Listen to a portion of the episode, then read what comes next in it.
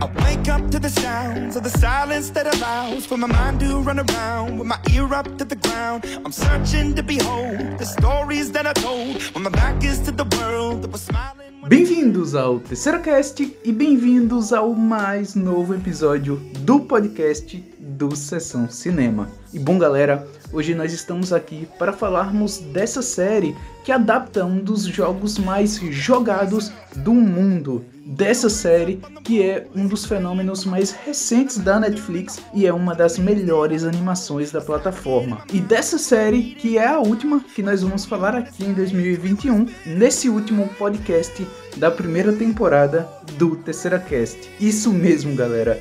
Senhoras e senhores, venham comigo porque hoje nós estamos aqui para falarmos sobre a primeira temporada de Arcane.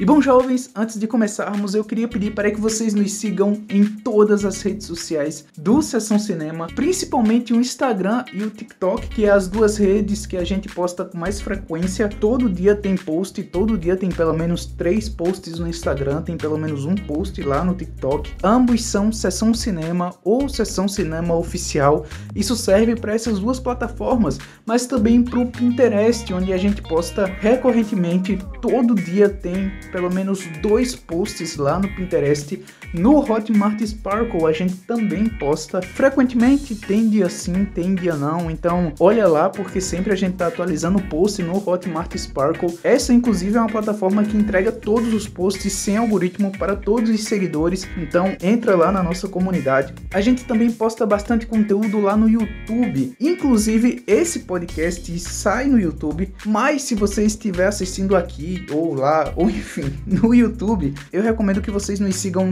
nas plataformas de podcast, seja o Deezer, seja o Spotify, seja o Google Podcast, enfim, porque nesses aplicativos de podcast a gente posta o episódio completinho, sem corte, só com a edição. No YouTube a gente precisa adaptar algumas coisas por conta de direitos autorais, então eu recomendo que vocês nos sigam nessas plataformas de áudio, beleza?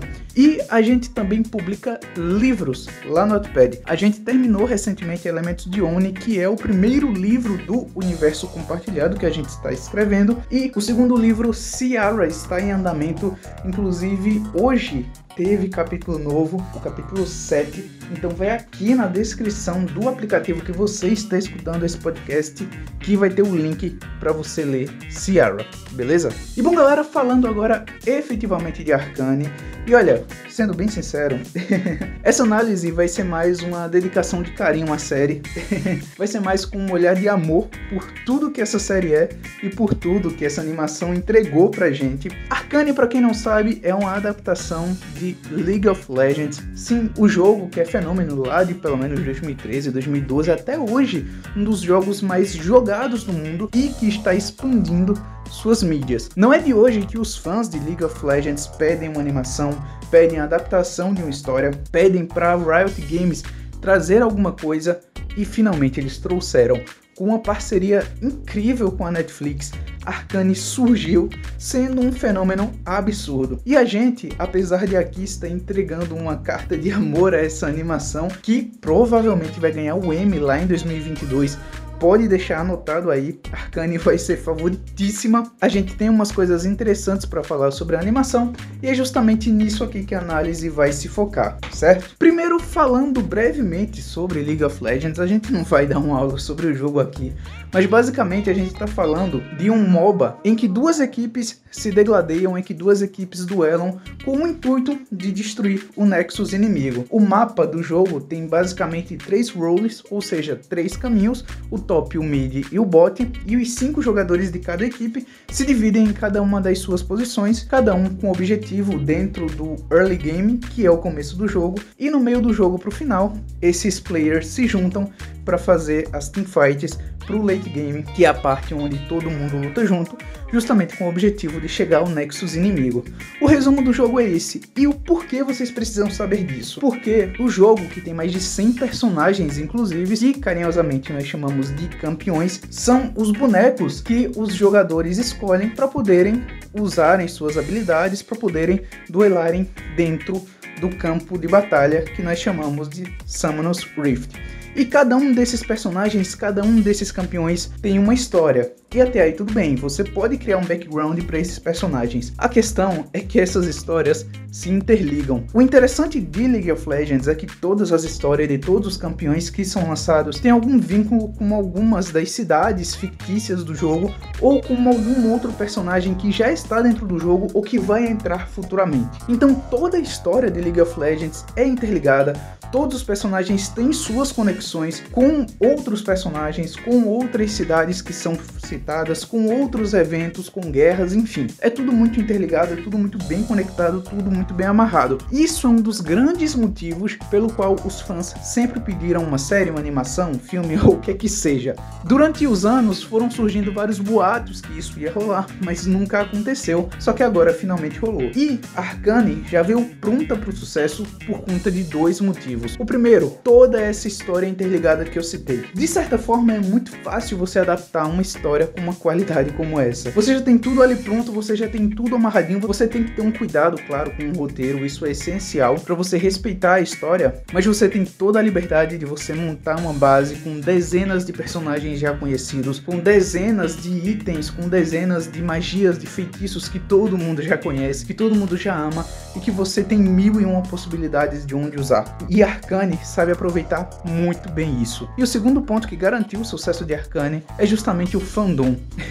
a galera em peso foi assistir a série, todo mundo que joga League of Legends foi assistir a série e isso fez com que houvesse esse boom gigante e junto com a qualidade que a série carrega, o boca a boca trouxe muita gente de fora que não jogava o jogo, mas assistiu a série, consequentemente baixou o jogo depois e, enfim, entrou nessa comunidade. Ou seja, Arcane foi basicamente um puxão do Blitz para muita gente finalmente começar a jogar League of Legends, para muita gente finalmente conhecer esse novo mundo e por conta do carinho dos personagens trazer mudanças dentro do jogo que eu acho que não convém nesse podcast, mas você pode, enfim, pesquisar, baixar o jogo depois. Isso aqui não é jabá. Queria eu, a Riot patrocinando a gente. Mas enfim, outra coisa que é muito interessante e que chamou muita atenção dentro da animação é o fato de que você está apresentando os personagens antes deles já serem conhecidos. E aí a gente pode dividir essa parte do podcast em duas. Na verdade, a gente pode dividir quase todo o podcast em duas a parte dos fãs que conhecem o jogo, a parte da galera que conhece os personagens, a parte da galera que está ambientado e a parte do pessoal leigo, que não conhece nada do jogo, nada dos personagens, que não faz a menor ideia do que é League of Legends. O ponto em comum entre esses dois tipos de pessoa é que você consegue entender a série por completo e apreciar a qualidade, independente de qual posição você esteja. Para quem conhece os personagens, para quem conhece a história, é possível encontrar mil e um easter eggs. É possível você identificar personagens, cenários, momentos, cenas, itens, enfim, muita coisa que envolve o jogo ali dentro. Você consegue se identificar, você consegue encontrar, você consegue ver,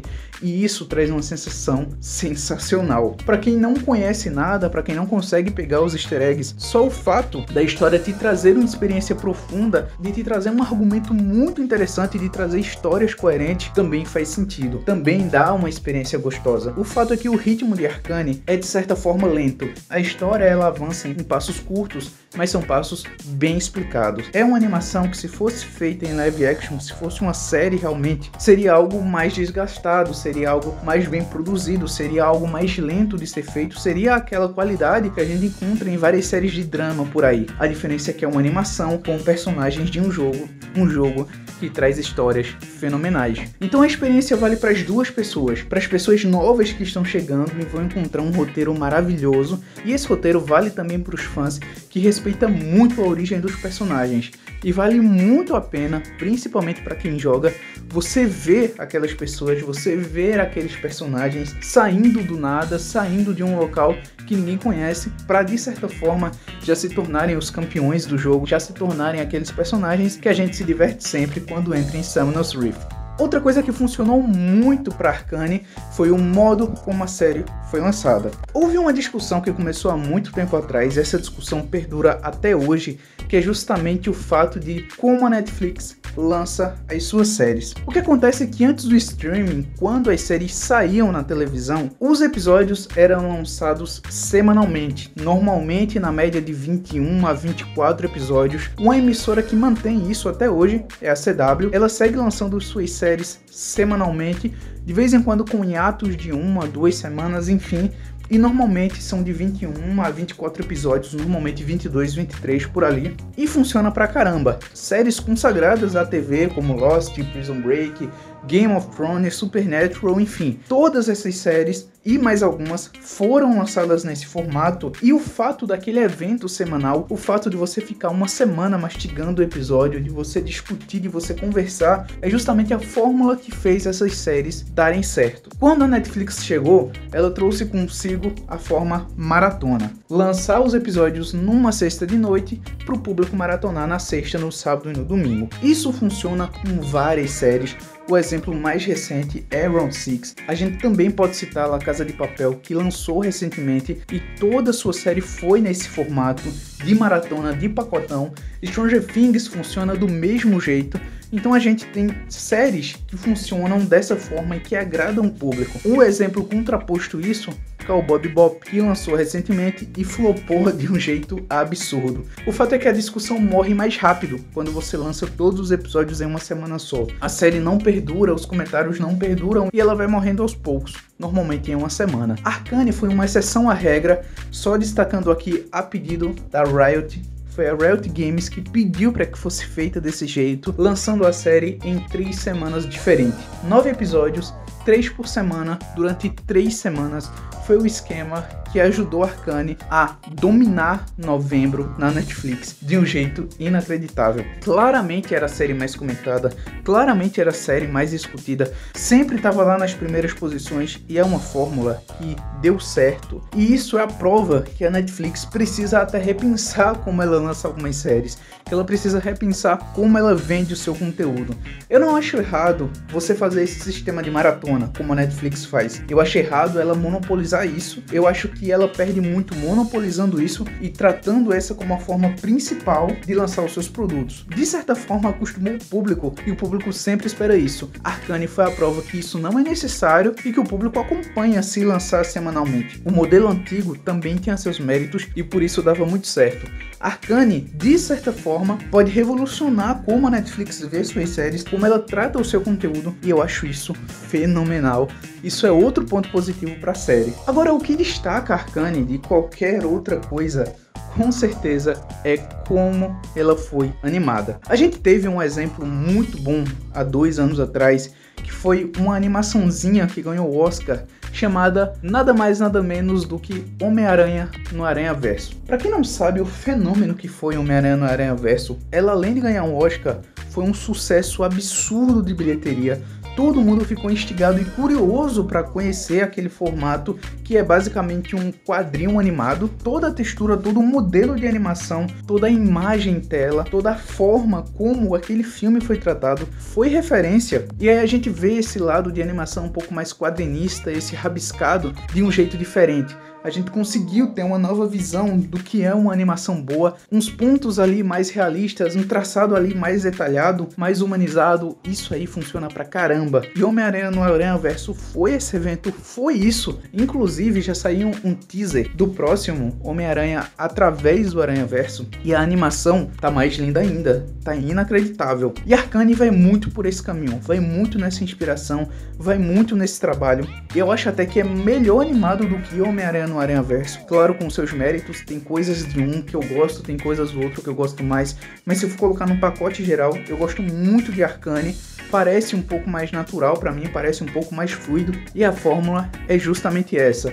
O design dos personagens mudou um pouco comparado ao game, isso fica muito claro, mas obviamente a gente está tratando de personagens que estão em construção, não são aqueles personagens que a gente encontra dentro de League of Legends. Mas a animação valorizou muito eles, trouxe uma forma diferente da gente ver os personagens principais, e esse é o reflexo do legado que Homem-Aranha no Aranha Verso deixou. É uma animação que, como eu disse, provavelmente vai ganhar um M. Se não ganhar, para mim já vai ser injustiça, deixando bem claro mas é uma das favoritas e concorre muito, muito forte. Além disso, foi a animação que chamou muito a atenção do público quando saiu os teasers, quando saiu os trailers, justamente por conta dessa qualidade, justamente por conta desse acerto que já era evidente desde o começo, desde quando o conteúdo começou a ser produzido, desde quando o conteúdo começou a ser mostrado. Foi outra coisa que a Riot insistiu muito e a gente consegue, pelo menos através disso, ver a boa visão que a Riot tem do seu produto, a competência que ela tem em expandir esse universo que não é tão valorizado assim dentro do jogo. A gente sabe os problemas que o jogo tem, mas isso não é a pauta aqui. Mas o potencial que tem para explorar esse mundo, o produto que eles têm em mãos é absurdo e eles conseguiram um acerto que obviamente não vai virar o carro-chefe, o carro-chefe é o jogo, mas pode andar ali lado a lado. Até porque Arcane já tem segunda temporada confirmada, até porque, como terminou a primeira, a gente já sabe mais ou menos que vai ter essa brecha para uma próxima, vai ter espaço para explorar mais coisa e vai ter espaço para apresentar outros personagens que a gente tanto curte de lá dentro do jogo. Então essa segunda temporada tem um potencial inclusive de ser mais grandiosa do que a primeira. Eu já citei aqui brevemente sobre os easter eggs que a Arcane deixa, as referências que ele vai soltando pelo caminho para quem é fã, mas eu acho que vale muito se aprofundar nesse assunto, porque principalmente os easter eggs foram as fontes de dezenas de teorias que surgiram na internet sobre a animação. O fato é que os fãs são assíduos, os fãs teorizaram do começo até o fim. E esse boca a boca, inclusive, volta naquele ponto da fórmula de lançamento que funcionou bastante. Três episódios por semana deu certo. Inclusive é muito gostoso de se assistir. Eu acho que ninguém achou ruim. Isso é outro ponto que eu vou bater na tecla até o fim para todas as plataformas de streaming, não só a Netflix.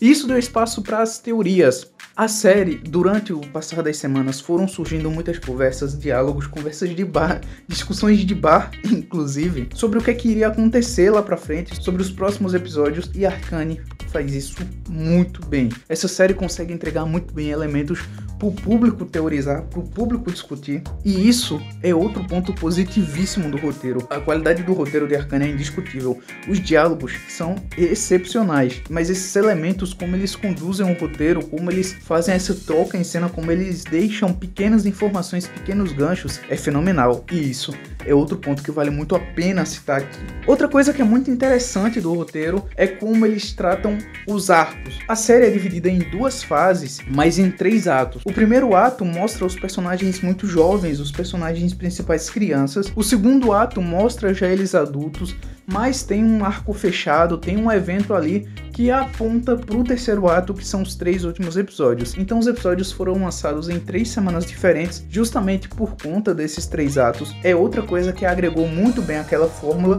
e é outra coisa que faz o roteiro conversar muito bem e que deu muito certo. O roteiro é sem dúvida uma das melhores coisas que Arcane tem. Outra coisa que foi excepcional e que foi um sucesso absoluto foi Imagine Dragons. Para quem não sabe, essa é a banda que toca o tema de abertura Enemy e a música virou top 50 do Spotify. Teve versão de brega, teve versão de funk, teve todas as versões possíveis do Brasil e é realmente uma abertura muito boa. A trilha sonora de Arcane é outra coisa que merece destaque e pode também concorrer à melhor abertura ano que vem, por que não? A Arcane vai vir forte para as premiações e Enemy é uma música excepcional. Eu não entendo muito bem de música também, mas enfim, talvez concorra em alguma categoria, mas o fato é que a abertura é muito boa e eles acertaram o tom em cheio. Para finalizar o podcast, eu queria falar aqui um pouco dos personagens. Para quem não joga o jogo, essa parte pode parecer um pouco inútil, mas para quem joga é muito legal saber quem são os